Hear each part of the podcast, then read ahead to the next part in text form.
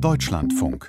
Auf den Punkt. Gesundheitsquartett. Uns allen wünsche er bessere Nachrichten. So beendete der damalige Anchorman Ulrich Wickert vor vielen Jahren mal die Ausgabe einer Tagesthemensendung. Nichts sehnlicher wünschen sich wohl derzeit viele Menschen. Eine jüngste Allensbach-Umfrage bestätigt es. 70 Prozent der Menschen in Deutschland schreiben dieses Jahr bereits ab.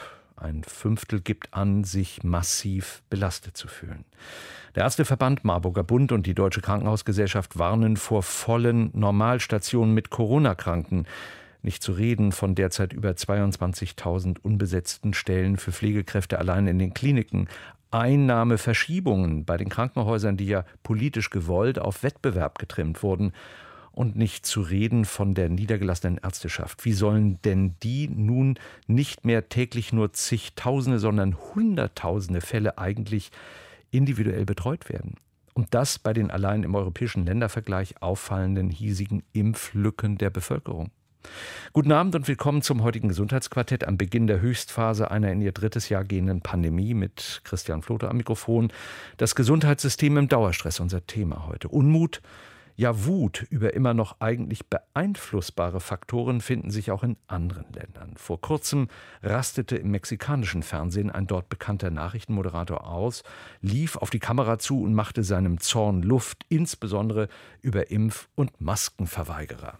Malditos antivacunas, bola de imbéciles, ya déjense de fregaderas y por lo menos die Freiheit des Einzelnen ende eben nun mal da, wo die Freiheit des anderen endet. Und gerade die verdammte Maske solle man sich doch nun wirklich wenigstens zum Schutz anderer aufsetzen.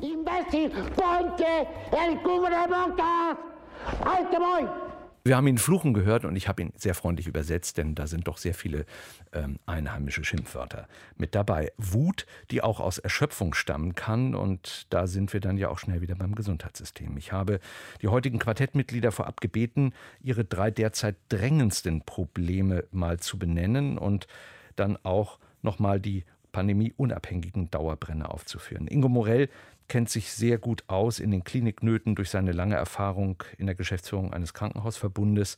Er ist aber heute Abend hier als Präsident der Deutschen Krankenhausgesellschaft. Herr Morell, wie steht es um die Erschöpfung im System? Guten Abend, Herr Flodo. Sie haben ja eben schon das Wort Dauerstress genannt. Genau das ist der Fall. Wir haben jetzt zwei Jahre Pandemie und für die Mitarbeiterinnen und Mitarbeiter in den Krankenhäusern ist das halt der Dauerstress und ist es eine permanente psychische und physische Belastung. Zwar zwischenzeitlich mal mit einer Pause, wie im Sommer, aber das ist schon für alle, und zwar für alle Berufsgruppen bitte, alle sehr, sehr belastend. Und das ist im Moment auch einer unserer Hauptthemen. Wie können wir verhindern, dass unsere Mitarbeiterinnen und Mitarbeiter letztlich komplett über die Grenze ihrer Belastbarkeit hinausgehen müssen? Mhm. Einige haben ja entsprechend reagiert, indem sie auf Teilzeit gegangen sind. Andere äh, haben im Pflegebereich vor allem ähm, dann äh, ja, den Klinikjob an den Nagel gehängt, in Anführungszeichen auch. Ähm, was sehen Sie denn überhaupt für Möglichkeiten? Wir müssen relativ schnell zum Beispiel solche Sachen wie Bürokratie, gerade auch zum Beispiel im, im Bereich der Pflege abbauen, zumindest jetzt während der Pandemie. Das ist, sind einfach zusätzliche Belastungen. Das andere ist natürlich auch, wir haben im Moment die Diskussion über die allgemeine Impfpflicht. Wir vergessen dabei immer, es gibt schon eine einrichtungsbezogene Impfpflicht.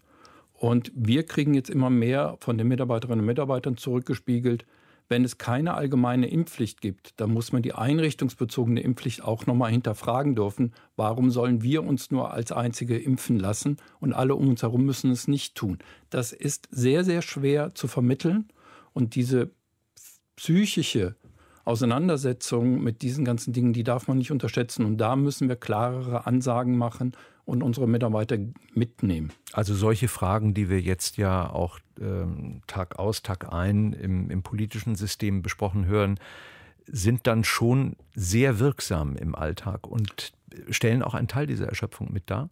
Ja, man muss sich ja eins klar machen. Die Mitarbeiterinnen und Mitarbeiter im Krankenhausbereich haben ja auch ein Privatleben. Und wenn sie ja gut, ich nehme mal das Wort Chaos, was zum Teil in den letzten anderthalb Jahren im Schulbetrieb mal Präsenz, mal nicht Präsenz. Das wirkt sich ja auf unsere Mitarbeiterinnen und Mitarbeiter genauso aus. Die müssen das ja auch handeln. Neben dem, dass sie eigentlich permanent im Moment in Bereitschaft sein müssen und einspringen müssen. Und trotzdem müssen sie ja auch ihr Privatleben organisieren. Schule, Kita. Und da sind halt viele Unwägbarkeiten, wo man sehr, sehr kurzfristig reagieren muss. Und mhm. damit stellen wir die Familien halt tatsächlich, ich nehme das Wort wieder gerne, Dauer, in Dauerstress. Ich habe eben äh, das, den, den Beginn des dritten Jahres der Pandemie angesprochen. Ist die Dauer ein riesengroßes Problem vor allem auch, also gerade unter den eben von Ihnen genannten Aspekten? Ja, es, es gibt keine richtigen Erholungsphasen mehr. Wobei das jetzt nicht nur im Krankenhausbereich ist, sondern es gibt auch andere Bereiche. Aber hier merken wir es ganz deutlich, auch auf den Intensivstationen. Aber jetzt, und das darf man nicht unterschätzen, auf den Covid-Normalstationen. Das ist auch belastend und anstrengend. Ihr zweiter Punkt äh, ist ein systemischer, nämlich Sie weisen, äh, Ihr zweiter Juckepunkt jetzt äh, pandemiebezogen ist die wirtschaftliche Erschöpfung und Unsicherheit, so haben Sie das genannt. Was ist darunter zu verstehen? Im Frühjahr 2021 hat man einen Rettungsschirm für die Krankenhäuser aufgelegt, wo man unterstellt hat, dass man im Laufe des Jahres wieder in den Normalbetrieb geht. Man wollte halt schon erreichen, dass die Krankenhäuser sich jetzt in Anführungsstrichen bitte nicht zurücklehnen und nur auf die Ausgleichszahlungen des Staates warten. So, und wir können jetzt nur sagen, der Normalbetrieb ist definitiv nicht eingetreten. Und von daher muss man im Jahr 2022 auf jeden Fall muss man sehen, wie man den Rettungsschirm für die Krankenhäuser ausgestaltet, damit nicht neben den ganzen Belastungen, die sowieso da sind, auch noch wirtschaftliche Zwänge dazukommen. Ich bringe Ihnen ein konkretes Beispiel. Wir müssen die Wirtschaftspläne für 2022 bei uns in unseren Einrichtungen machen. Und rein theoretisch, bitte nur theoretisch, müsste ich jetzt anfangen, Personal abzubauen, weil ich nicht genau weiß, wie kann ich dieses Jahr überhaupt steuern. Sie verabreden ja dann dezidiert im Voraus, wie viele Leistungen im jeweiligen Bereich auch tatsächlich dann erbracht werden. Daraufhin werden die Wirtschaftspläne geschrieben, also wie viele Kniegelenkoperationen, wie viele Hüfte, äh, äh Endoprothesen ähm, werden dort äh, gemacht. Ja, die werden ja eben halt nur nicht gemacht oder weitgehend nicht gemacht, weil diese Eingriffe jetzt in dieser Phase verschoben werden. Das sind dann die konkreten Belastungen, die Sie meinen? Ja, zum Beispiel. Also wir können gar nicht auf die Normalbelegung gehen, die aber Voraussetzung ist für die Einnahmen um letztlich, das muss man auch mal klar sagen, die Löhne zu bezahlen. Hm, denn sie sind durch, die, durch den Wettbewerb, der letztlich ja vorgegeben war politisch, sind sie gezwungen, so zu handeln oder eben halt eine Alternative zu bekommen. Die können sie sich aber nicht selbst holen, oder? Das ist so. Deswegen muss man auch das Gesamt System nochmal in Frage stellen und auch überarbeiten. Das steht ja auch im Koalitionsvertrag so drin. Steht schon, ich sage es mal voraus, schon auch als letzte Frage, was muss systemisch tatsächlich passieren, mittelfristig und langfristig. Aber wir kommen ähm, auf unser zweites Quartettmitglied, nämlich Fachfrau, gerade auch für diese Fragen. Die knappen Kassen sind bei ihr nämlich bei unserer Vorabumfrage der aktuelle Juckepunkt. Eleonore Zergiebel ist Internistin in besonderer Funktion im Krankenhaus Düren tätig, nämlich als Leiterin des strategischen Medizincontrolling. Da hat sie jeden Tag mit Fallzahlen, pauschalen Kosten und mit den Auseinandersetzungen mit den Krankenkassen zu tun. Und sie gehört auch dem Vorstand des Landesverbandes NRW Rheinland-Pfalz vom Marburger Bund an. Frau Zergiebel, wieso gelingt es denn jetzt immer weniger Krankenhäusern eine schwarze Null zu erwirtschaften und wie sind die Probleme, die Herr Morell eben beschrieben hat, äh, einzuordnen? Ja, Im schön, Alltag. Schönen guten Abend zusammen. Es ist ja vor 20 Jahren das Fallpauschalensystem eingeführt worden. Man hat uns damals gesagt, das dient dazu, die Abrechnung gerechter zu machen. Das heißt, schwerer kranke Patienten ein, bekommen einen höheren Erlös, weil sie mehr Aufwand machen. Aber insgeheim hat man sich natürlich auch erhofft, dass über dieses Fallpauschalensystem eine kalte Strukturbereinigung der Krankenhauslandschaft möglich ist. Das heißt also, vermeintlich unwirtschaftliche Krankenhäuser gehen dann vom Netz, weil sie eben unrentabel sind und ähm, in Insolvenz getrieben werden. Die Fallpauschalen sind aber nur die eine Seite der Finanzierung, die eine Seite, womit wir als Krankenhaus unser, unser Einkommen, unser Geld, unser Geld generieren. Die zweite Seite, die sogenannte duale Finanzierung, sind natürlich auch die Länder, die verpflichtet sind, Investitionskosten zu finanzieren, den Krankenhäusern zu finanzieren. Also ganz konkret was? Ähm, das, Investitionen in die Gebäude, ähm, in, in, in, große Geräte, ja. diese Dinge, die sie einfach brauchen, um den äh, Betrieb aufrechtzuerhalten. Und das haben die jahrzehntelang vernachlässigt. Sie haben es vernachlässigt. Sie sind nicht vollumfänglich ihren Verpflichtungen nachgekommen und es ist, das Krankenhausfinanzierungsgesetz sieht das vor. Das heißt, es ist eine gesetzliche Bestimmung, aber es sind nicht die Gelder in dem Maße geflossen, wie es hätte sein sollen. In den letzten Jahren ungefähr Hochrechnungen etwa nur 50 Prozent dessen, was wir ähm, bekommen sollten oder was wir gebraucht hätten. Das heißt aber, wenn etwas ganz dringend notwendig war, wurde das aus den erwirtschafteten, also patientenbezogenen äh, Einnahmen dann auch bezahlt. Eigentlich gegen, gegen das, was eigentlich vorgesehen war. Das war dann so eine Kreuzfinanzierung oder die Krankenhäuser mussten dann kurzfristig. Das klingt Kredite, ja sehr freundlich noch. Ja. ja, Kredite aufnehmen um das zu finanzieren. Aber letztendlich bemüht man sich dann natürlich diese Kosten, indem dass man Fälle, die besonders lukrativ sind oder eben guckt, dass man auf, aufgrund der Fallpauschalen dann die, die nötigen, das nötige Geld erwirtschaftet. Das geht natürlich nur bedingt. Deswegen war die zweite Seite natürlich Sparen. Und Sparen ist immer im, im sozialen Sektor, im Krankenhaus, ist immer Personal sparen. Das heißt, Personal reduzieren und hier an erster Stelle natürlich Pflegepersonal. Oder aber eben das berühmte Wort outsourcen, dass also die Dienstleister, die Küche, die Apotheke, die Reinigung, die Labore, vor allen Dingen jetzt in, der letzten, in den letzten Jahren auch die Labore wurden outgesourced, was dann auch wieder sich negativ auf die Versorgung der Patienten auswirken kann.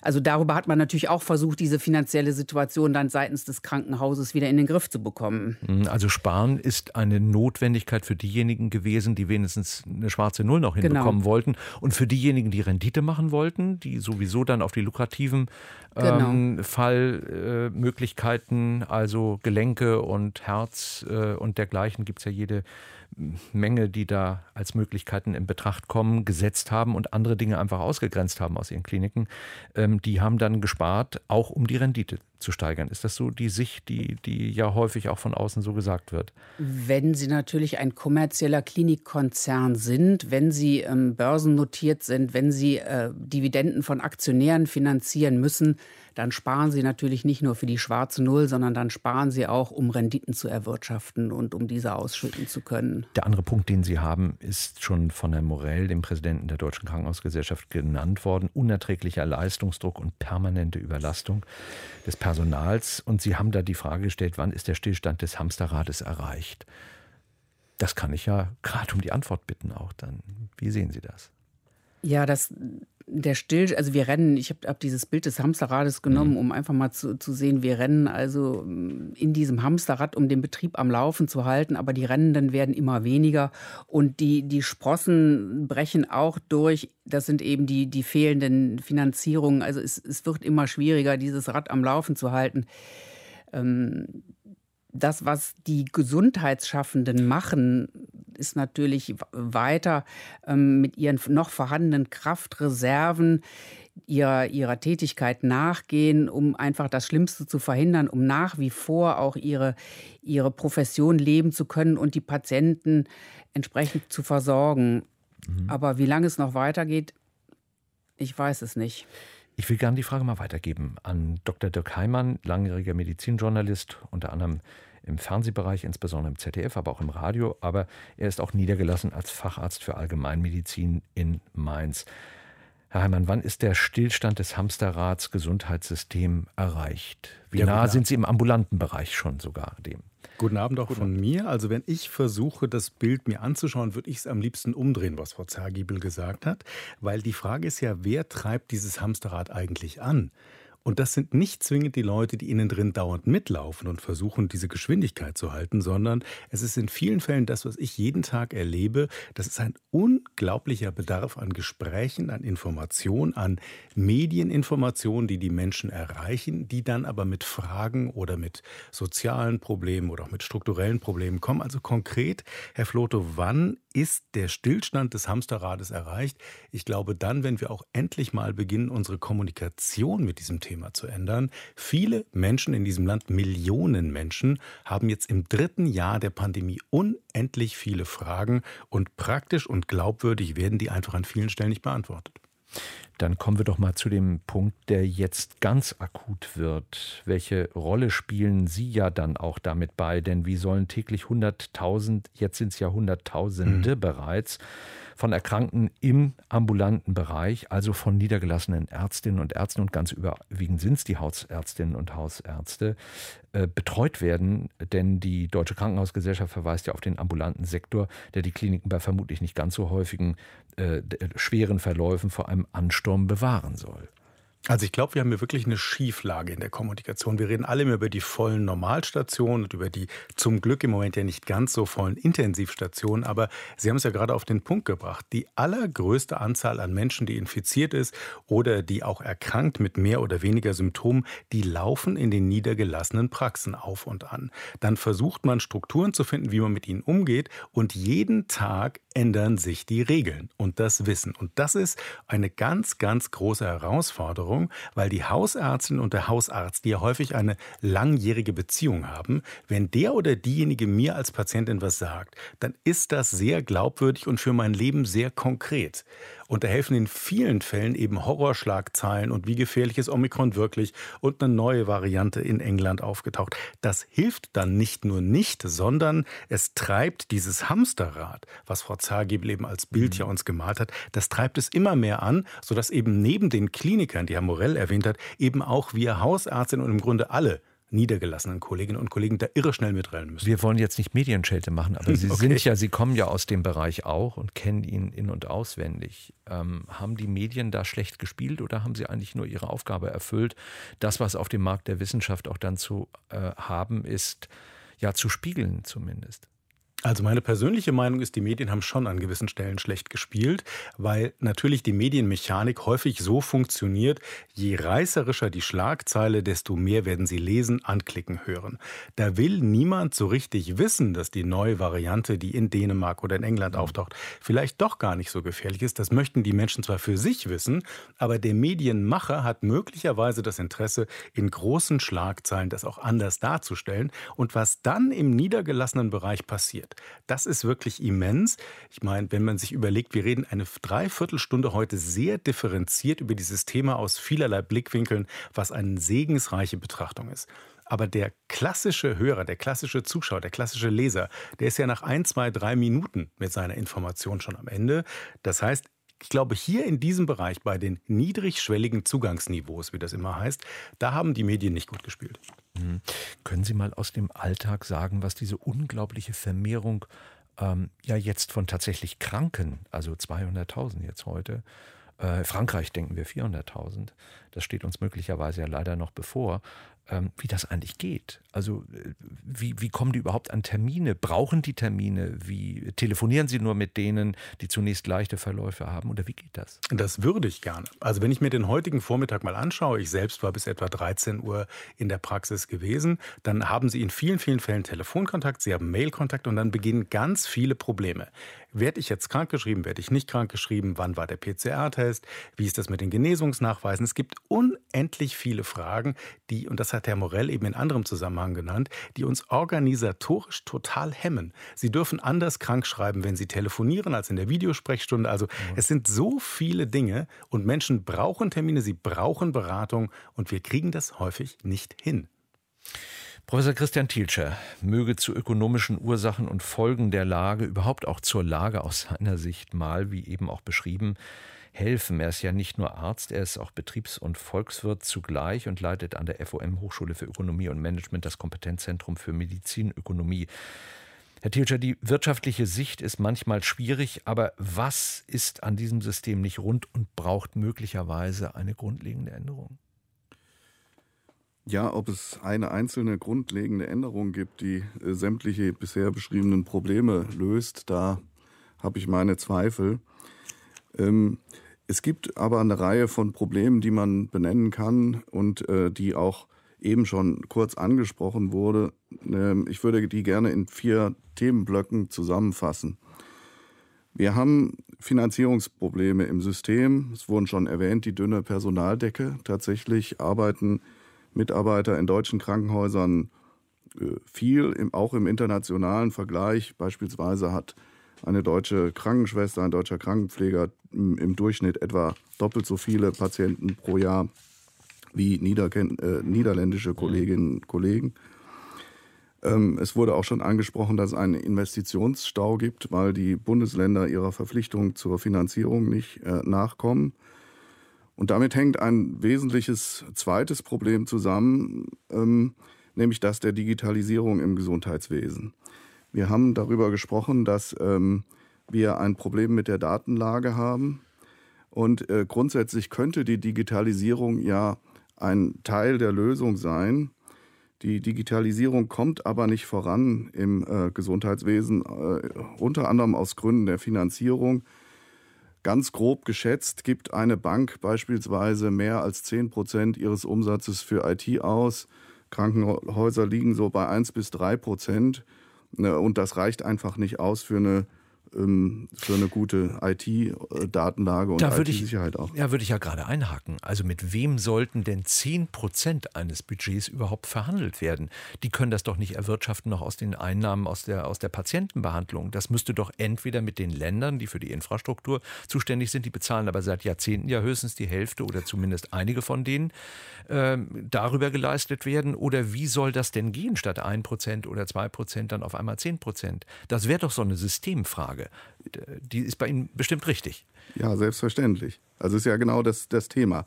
Selbstverständlich können die Krankenhäuser nicht mal eben äh, aus ihrem laufenden Budget 10 Prozent entnehmen. Ich versuche nur zu erklären, warum es eben mit ja. der Digitalisierung in Deutschland nicht so richtig vorangeht. Und das ist auch nur äh, das eine Problem, dass einfach nicht genug äh, Geld vorhanden ist, äh, um das richtig zu machen. Das zweite äh, Problem bei der Digitalisierung ist, ist, dass wir äh, ähm, widerstreitende Interessen haben. Ja, also da haben wir beispielsweise große IT-Firmen, die versuchen, ihre faktischen Monopole auszubauen. Wir haben Krankenkassen, die den Auftrag haben, die Kosten unter Kontrolle zu äh, behalten. Wir haben Leistungserbringer. Wir haben die Ministerien auf äh, Bund- und Länderebene. Äh, wir haben die Gematik und so weiter. Also das ist die sich mit dem Telematiksystem, also den Infrasist äh, äh, Informatiksystemen beschäftigen innerhalb der gesamten Medizin. Genau, genau. das mhm. ist, ich betone das deswegen so, weil manchmal über das, äh, die Postkutschenkommunikation im Gesundheitswesen geschimpft wird. Aber das, es wäre unfair, das den, den, äh, den Krankenhäusern und Niedergelassenen anzulassen. Das liegt nicht in deren Macht gewissermaßen, diese Digitalisierung voranzubringen, ja. sondern da müsste man tatsächlich helfen, auch indem man eine geeignete ähm, Infrastruktur schafft. Ich würde jetzt gern mal das ganze Quartett fragen, auch ähm, bei den vielen Stakeholdern oder denen, die dort in dem großen ähm, Teich mitmischen und mitschwimmen, äh, von Haifischen im Gesundheitssystem. Ähm, wie kriegt man die einfach mal bei so einer Problematik, äh, wie kommen wir da flott, was können wir machen, zusammen? Herr Morell, ist das äh, Wunschträumen oder was ist das? Wie geht das? Also ich glaube, schnell geht es nicht, aber ich denke, man muss es kurzfristig muss man das System für dieses Jahr, denke ich, für das Krisenjahr wirklich stabilisieren, aber parallel muss man jetzt eigentlich wirklich mal definieren, was wollen wir an Versorgung im Gesundheitswesen dem Menschen in den Regionen anbieten. Und das ist, ist völlig egal, ob niedergelassener Bereich oder stationärer Bereich. Das kommt mir so ein bisschen zu, immer zu kurz. Was wollen, welches Niveau sollen eigentlich die Bürger bekommen für ihre Gesundheitsversorgung? Und daraus ableitend muss man das Finanzierungssystem, das ist jetzt schon mehrfach angeklungen, aus diesem Hamsterrad-Effekt befreien. Man muss ein Krankenhaus oder auch ein niedergelassener Arzt darf nicht immer mehr machen müssen, um seine Kostenstruktur zu rechtfertigen bzw. zu refinanzieren. Und der wichtigste Punkt für mich ist, wir müssen den Fachkräftemangel aktiv angehen. Der wird uns noch Jahre begleiten. Und parallel dazu muss im Krankenhausbereich dazu eine wirkliche aktive Krankenhausplanung stattfinden. Und es darf nicht dem freien Wettbewerb nur überlassen werden. Herr Herrmann, bei all dem, was Sie jetzt ja leisten, also die Leistungsfähigkeit, über die wird ja wenig gesprochen im ambulanten Bereich, aber Sie, Sie versorgen Millionen Menschen jetzt akut. Also wenn wir noch zehn Tage weiter solche Zahlen haben, sind es ja schon Millionen akut Erkrankte, die im ambulanten Bereich noch zusätzlich zu allen anderen mit ihren Grunderkrankungen äh, und anderen aktuellen Erkrankungen behandelt werden. Ist der so ein bisschen außerhalb der, der des Blickwinkels? Manchmal gibt es ein bisschen geldlichen äh, Zuschlag, aber ansonsten Stimmt denn da alles oder braucht es da auch eine, eine grundlegende Betrachtung? Also ich glaube, es braucht eine grundlegende Betrachtung. Die Krankenhäuser sind primär im Fokus. Das, es geht dann um knappe Kassen und Personalmangel. Aber wenn wir uns den niedergelassenen Bereich anschauen, und viele von uns haben diese ganz, ganz langen Schlangen gesehen, als es um das Impfen ging und die Impfstoffe noch knapp waren. Da haben alle plötzlich gemerkt, ui, die niedergelassene Medizin ist genauso Daseinsvorsorge, wie Herr Morell es eben erwähnt hat, wie es zum Beispiel auch der Krankenhaussektor ist. Und ich glaube, es ist richtig, wir müssen, wir können nicht schnell Dinge ändern, aber wir müssen sie eigentlich schnell ändern, weil das Virus fragt auch nicht danach. Und deswegen ja, sie wird nicht genug beachtet, diese Struktur. Wir haben äh, im Vorgespräch, ähm, wir sind hier in fünf verschiedenen Studios, weil wegen der Pandemie können wir nicht an einem Tisch sitzen, ähm, haben aber ganz kurz uns von ganz weitem ähm, mal darüber verständigt und haben gesagt, die Komplexität ist tatsächlich und die zunehmende Komplexität ist tatsächlich ein Problem. Wir können sie nicht beiseite legen, denn die Welt wird immer komplexer. Ähm, aber wie komplex ist denn jetzt Ihre Welt im ambulanten Bereich? Sie erzählten vorhin, Sie kriegen immer freitags äh, von der KV äh, die, die Nachrichten, Rechten und was sie alles dürfen und was nicht. Wie viel Zeit geht denn eigentlich drauf, um da überhaupt äh, mitzukommen mit der hochdifferenzierten Vielfalt der der also es geht viel zu viel Zeit drauf. Und vor allem, ich bin sicher, wir machen auch ganz viele Dinge einfach falsch. Als ich heute zum Beispiel im Zug hier auf dem Weg nach Köln gesessen habe, gab es wieder solche Mails. Darin wurde informiert, wann man wen wie krank schreiben darf. Das klingt nach einem totalen Detail. Geht es am Telefon? Geht es per Videosprechstunde? Kenne ich den Patienten? Kenne ich ihn nicht? Hat er Symptome? Hat er keine? Wenn Sie das mal auflisten, Herr Flote, kommen Sie auf Dutzende verschiedene Szenarien, die möglich wären.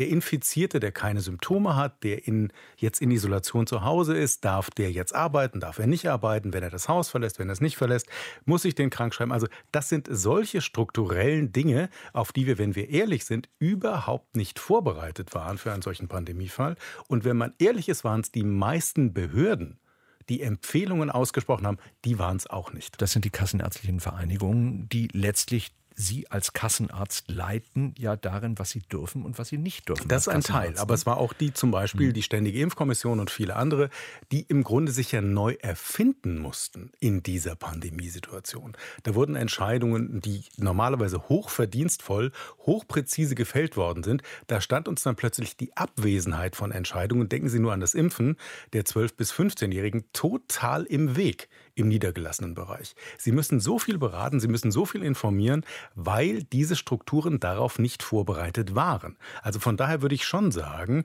wir haben im ambulanten Bereich, das war eben ja Ihre Frage, einen untergeordneten Blickwinkel auf diese wichtigen Daseinsvorsorgestrukturen. Und es findet im Moment eben nicht primär im Krankenhaus statt, sondern es findet primär auf dem Rücken der Kolleginnen und Kollegen statt. Sie hatten, Frau Zergiebel, äh, Medi äh, Leiterin medizinisches, strategisches Medizincontrolling Krankenhaus Düren, auf ihrem Vorbereitungszettel ein Stichwort zerstörtes Vertrauen. Das sei etwas, was im Moment ganz besonderlich hinderlich, äh, besonders hinderlich ist. Äh, welches Vertrauen wem gegenüber und warum?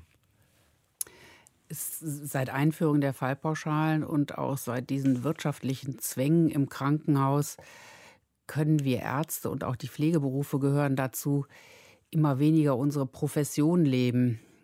Profession als Arzt bedeutet ja, dass ich nur das Wohl meines Patienten im Blick habe und all mein Tun und auch alle meine Entscheidungen nur nach dem Wohl des Patienten ausrichte.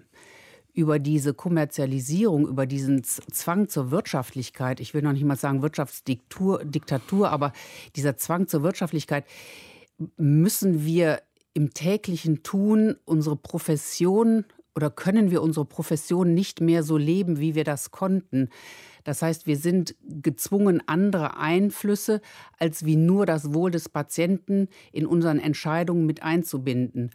Und das merkt natürlich die Bevölkerung, das merken auch die Patienten und darüber wird natürlich auch dieser ungeschriebene Vertrag zwischen dem Arzt und dem Patienten, der, der immer existiert hat, der auf moralischen, auf ethischen Grundsätzen beruhte, dieser Vertrag wird ähm, durch diese, durch diesen Zwang nach, nach wirtschaftlichem Handeln wird natürlich aufgeweicht. Und dieses, dieses fehlende Vertrauen jetzt in dieses Arzt-Patienten-Beziehung, auch in die Pflege, ähm, das spiegelt sich wieder auch jetzt meine ich auch in der gesamten Bevölkerung auch diese, diese Klage vor dem Bundesverfassungsgericht der, der Behindertenverbände, dass sie eine, eine, eine gesetzliche Regelung mhm. haben wollen, wie in einer Triage-Situation zu entscheiden ist das ist doch eigentlich der Ausdruck des schwindenden Vertrauens in der Bevölkerung in, in, in das, was, was mal gewesen ist, was die Profession des Arztes ausgemacht hat. Inwiefern wird das denn in Ihrem Alltag, wo Sie ja diese Verhandlungen alle führen müssen, wird das sichtbar? Und, und machen Sie da doch mal ein, zwei Beispiele. Wenn die Patienten ins Krankenhaus gekommen sind, dann müssen wir die aufklären über ähm, über Eingriffe, die vorzunehmen sind. Und durch die allgemeine Verunsicherung hinterfragen die Patienten natürlich auch, ob das überhaupt erforderlich ist mhm. oder ob das nicht Dinge sind, die wir tun, um eben die, die, wirtschaftliche Existenz des Krankenhauses zu sichern. Und das waren Fragen, die haben die Patienten vor 20 Jahren nicht gestellt. Mhm ich bin immer dafür, dass Patienten Fragen stellen. Der Mündig-Patient ist was ganz Großartiges, aber dieses, sie kommen mittlerweile mit einem Kernmisstrauen ins Krankenhaus, weil auch diese, diese schlechte ähm, ja, die, die, die, die Publicity ist auch schwierig. Krankenhäuser haben krankmachende Keime, da ist das Essen schlecht, da wird falsch abgerechnet. Da stehen wir ja auch immer am Pranger, dass wir vermeintlich falsch abrechnen, um das wirtschaftliche Überleben zu sichern. Also diese ganzen Negativschlagzeilen zu den Dingen rund um das Krankenhaus geschehen, verunsichern die Patienten und zerstören das Vertrauen in dieses Gesundheitssystem. Mhm. Wir sollten vielleicht noch einmal den jetzt auch immer wieder ähm, in den Schlagzeilen genannten öffentlichen Gesundheitsdienst nennen, der nun völlig überlastet ist. Wie geht es ihm tatsächlich im Moment? Denn man hat ja den Eindruck, die packen es nicht mehr, weil einfach zu viele ähm, Fälle äh, zu bearbeiten sind. Und dazu gibt es den Bundesverband der Ärztinnen und Ärzte im öffentlichen Gesundheitsdienst und der stellvertretende Bundesvorsitzende ist der Chef des Kölner Gesundheitsamtes, Dr. Johannes Niesen.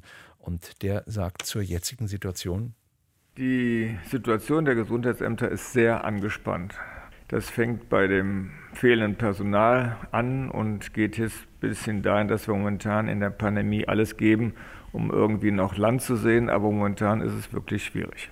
Wir versuchen eben noch an den entscheidenden Stellen, insbesondere die vulnerablen Gruppen zu verfolgen, dort eben präsent zu sein, Rat zu geben und auch an der Stelle Ansprechpartner zu sein. Das ist ganz wichtig, weil diese Menschen sind besonders gefährdet, auch unter Omikron. Wir haben uns mit vielen Hilfskräften geholfen. Wir haben alles zusammengezogen zur Pandemiebekämpfung, was an Personal eben vorhanden war. Und jetzt müssen wir gucken, dass wir da eben auch ein besseres, stärkeres Fundament für die Zukunft bekommen. Das ist ein ganz elementarer Punkt, dass wenn ich als Arzt im Kranken- oder Ärztin im Krankenhaus arbeite, eben deutlich mehr Geld bekomme, als wenn ich im Gesundheitsamt arbeite. Wir sind überrascht, dass es einen gewissen positiven Hype gibt, eben im Gesundheitsamt zu arbeiten, gerade bei den jungen Ärztinnen und Ärzten, das tut gut. Andererseits auf der Strecke brauchen die auch genügend Geld, um dann später äh, ihre Facharztqualifikation, was sie auch immer erlangen wollen, zu erreichen. Und das andere ist sicherlich noch ein Punkt mit der Digitalisierung. Wir müssten da noch mehr auch von der Bundesregierung, vom Bundesgesundheitsminister, vom Robert Koch Institut auch Unterstützung bekommen und zum Beispiel eine einheitliche Software an allen Gesundheitsämtern zu haben, die aktuelle Software, die reicht eben für 1000 Fälle am Tag, aber nicht jetzt immer zurzeit bei 4.000, 5.000 Fälle jetzt in einem großen Gesundheitsamt, die wir aktuell weitermelden müssen. Und da bricht die Software dann leider manchmal auch schon zusammen. Ja, Große Datenmengen sind eigentlich eine Domäne der IT. Ähm, sicherlich hat Professor Thielscher da, haben da die Ohren geklungen, aber die anderen Aspekte, also wir können nicht mehr alle Fälle bearbeiten, wir müssen das lassen. Ähm, ist das Einsicht oder ist das Notwendigkeit? Also Einsicht, dass es nicht anders geht und dass man es vielleicht auch jetzt gar nicht braucht unter Omikron? Oder ist es eben halt eine Notwendigkeit, weil anders geht es nicht? Ja, ähm, der öffentliche Gesundheitsdienst in Deutschland hat traditionell eine relativ geringe Rolle gespielt. Wir haben wenige Prozent der deutschen Ärzte sind im öffentlichen Gesundheitsdienst. Das machen andere Länder anders, aber das ist halt seit vielen Jahrzehnten so und das holt uns jetzt natürlich in der Pandemie dann ein. Das kann man auch nicht so ohne weiteres äh, von einem auf einen anderen Tag ändern. Äh, äh, insofern ist das schon richtig, was gerade gesagt wurde, dass man sich dann behelfen muss, kurzfristig Helfer hinzuziehen und so weiter. Ich würde aber gerne noch äh, unter dem Stichwort Patientenperspektive ähm, zwei Dinge äh, ergänzen, ähm, die zu dem Thema gehören, was, was ist in unserem Gesundheitssystem grundsätzlich falsch. Das eine ist das Thema sozialmedizinische Probleme. Die werden nämlich sicher in der Zukunft zunehmen. Es gilt leider nach wie vor in Deutschland, Armut macht krank und äh, Krankheit arm. Äh, es ist zum Beispiel so, dass jemand, der ähm, weniger als 60 Prozent des Durchschnittseinkommens verdient, 15 Jahre weniger gesunde Lebenserwartung hat als jemand, der anderthalb Mal so viel verdient. Und ähm, die Corona-Pandemie hat das wesentlich verschärft, sowohl national als auch international. Die Zahl der Wohnungslosen scheint sich seit 2008 verdoppelt zu haben. Es gibt da leider keine wirklich guten Zahlen drüber. Ein anderes Beispiel ist, Sozialpädiater berichten, dass die Zahl der Kinder zunimmt, die eigentlich soziale Probleme haben, aber in die Medizin abgeschoben werden. Also da kommt sicher noch einiges auf uns zu. Äh, und der vierte Punkt, der jetzt mit diesen anderen drei zusammenhängt, den hat Herr Morell freundlicherweise eben schon genannt, die Steuerung der Versorgung. Die Steuerung der Versorgung ist im Moment nicht optimal aufgestellt. Wir haben grob gesagt zu viel Versorgung in Ballungsgebieten und zu wenig auf dem Land. Das müsste man aber nach Krankheit differenzierter betrachten. Und es ist nicht äh, optimal, einfach die ähm, Versorgungsstrukturen der Vergangenheit äh, fortzuschreiben, sondern was gut wäre, wäre, wenn wir krankheitsbezogen, sektorenübergreifend und vor allem auch qualitätsorientiert planen würden. Und dabei halte ich es für wichtig, die Rolle der Patienten zu stärken. Hm. Das würde ich gerne an Herrn Morell, dem Präsidenten der Deutschen Krankenhausgesellschaft, weitergeben. Ähm, Sie haben sehr viel Erfahrung auch in der Leitung eines äh, Klinikverbundes.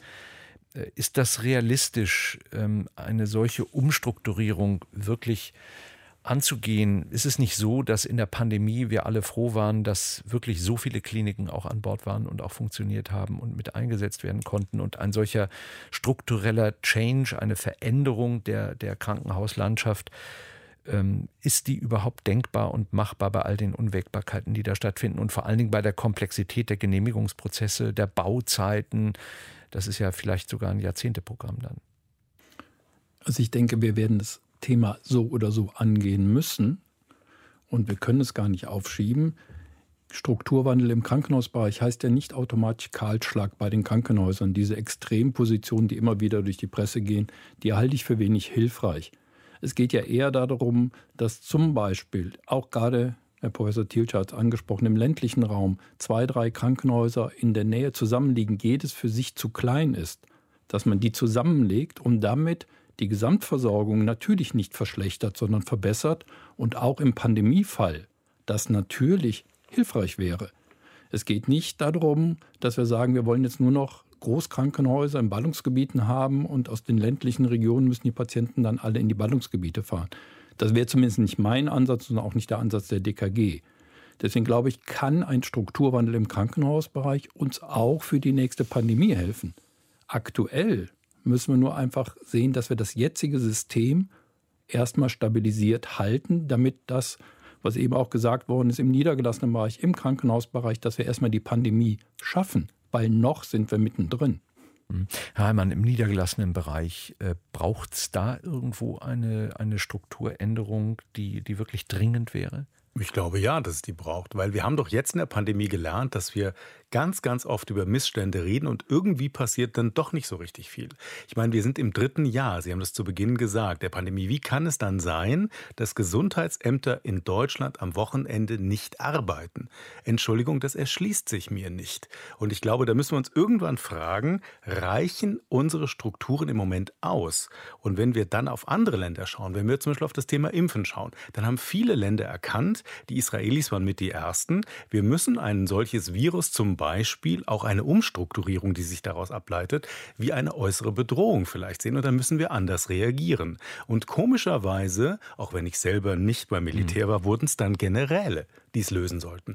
Pragmatisch jetzt tun, System stabilisieren und dann in Zukunft weitergucken. Ich glaube, diese pragmatische Strukturänderung, die braucht es endlich mal.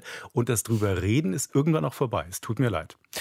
Unser Gesundheitssystem im Dauerstress, Thema unseres heutigen Gesundheitsquartetts mit Christian Floter am Mikrofon. Ob und wie lange die Pandemie noch das Gesundheitssystem und uns alle belasten wird, das wissen wir nicht durch eine politische Entscheidung, vielleicht begrifflich, semantisch, also durch eine Umbenennung in Endemie statt Pandemie, wird es gewiss nicht zu ändern sein. Und Stress für das Gesundheitssystem gab es ja auch schon vor der Pandemie.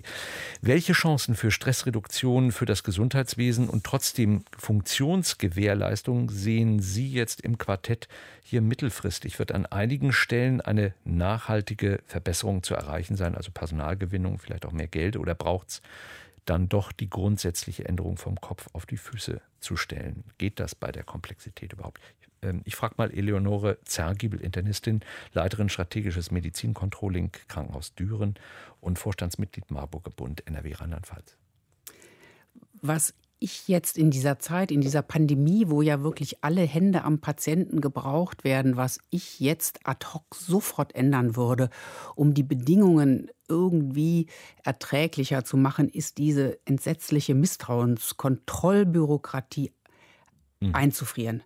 Weil wir mit vielen Ärzten während des Sommers mit Strukturprüfungen beschäftigt waren. Wir sind mit vielen Ärzten permanent in Fallbesprechungen ähm, beschäftigt. Ich habe das mal hochgerechnet. Mhm. Für mich das sind 500 Arztstunden im Jahr, die ich ähm, mit Fallbesprechungen verbringe. Wenn Sie dann noch den Oberarzt dazu tun, sind das 1000 Arztstunden für ja. unser Haus. Und wenn Sie noch den mhm. Arzt vom medizinischen Dienst dazu tun, sind es 1500.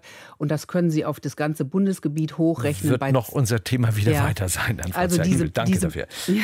Wir haben die Nachrichten kommen. Professor Christian Thielscher, Arzt, Volks- und Betriebswirt, Leiter Kompetenzzentrum für Medizinökonomie, FOM, Hochschule für Ökonomie und Management im Vergleich zu anderen Branchen, wo der Konsument seine Präferenzen mitteilt, einfach durch seine Kaufentscheidung, hat der Patient im Gesundheitswesen diese Möglichkeit nicht.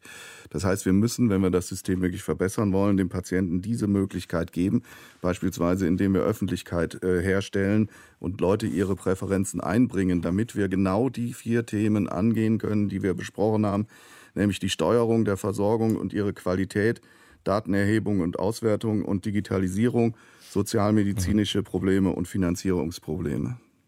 Ja, danke. Ingo Morell, Präsident der Deutschen Krankenhausgesellschaft. Ich denke, mittelfristig muss man erstmal wirklich ganz deutlich sagen, welche Art von Versorgung für unsere Bürgerinnen und Bürger wollen wir. Und daraus muss man dann die Schlüsse ziehen. Was grundsätzlich noch gilt, die Komplexität des Finanzierungssystems, ich sage jetzt mal im niedergelassenen Bereich und stationären Bereich, müsste man ändern. Und wir müssen die den Fachkräftemangel ernst nehmen und überlegen, wie können wir in den Leistungserbringungen, wie können wir Pflege entlasten, wie können wir andere Modelle finden, mhm. weil der Fachkräftemangel wird bleiben erstmal.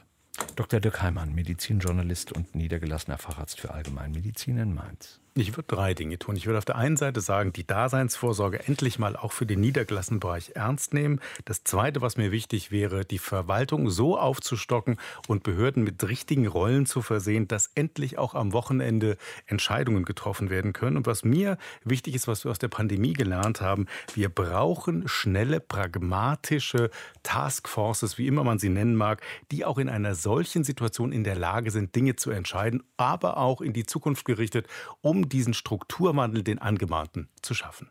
Immer wieder wird Digitalisierung als ein Schlüssel zur Lösung vieler offensichtlicher Probleme genannt. Das war auch in der Sendung so. Die Datenübertragung ist ja wirklich museal. Teilweise. An anderen Stellen wird es komplizierter bei Erfahrungen mit Anfälligkeiten, Zweckmäßigkeiten im Stationsbetrieb, bei Updates, bei Funktionsausfällen. Ich las auf der Webseite des Chefarztes der zentralen Notaufnahme des Krankenhauses Hamburg-Wandsbek, Digitalisierung beginnt, wenn es Prozesse nicht verändert, sondern erleichtert. Das ist was fürs Stammbuch der Veränderung. Guten Abend.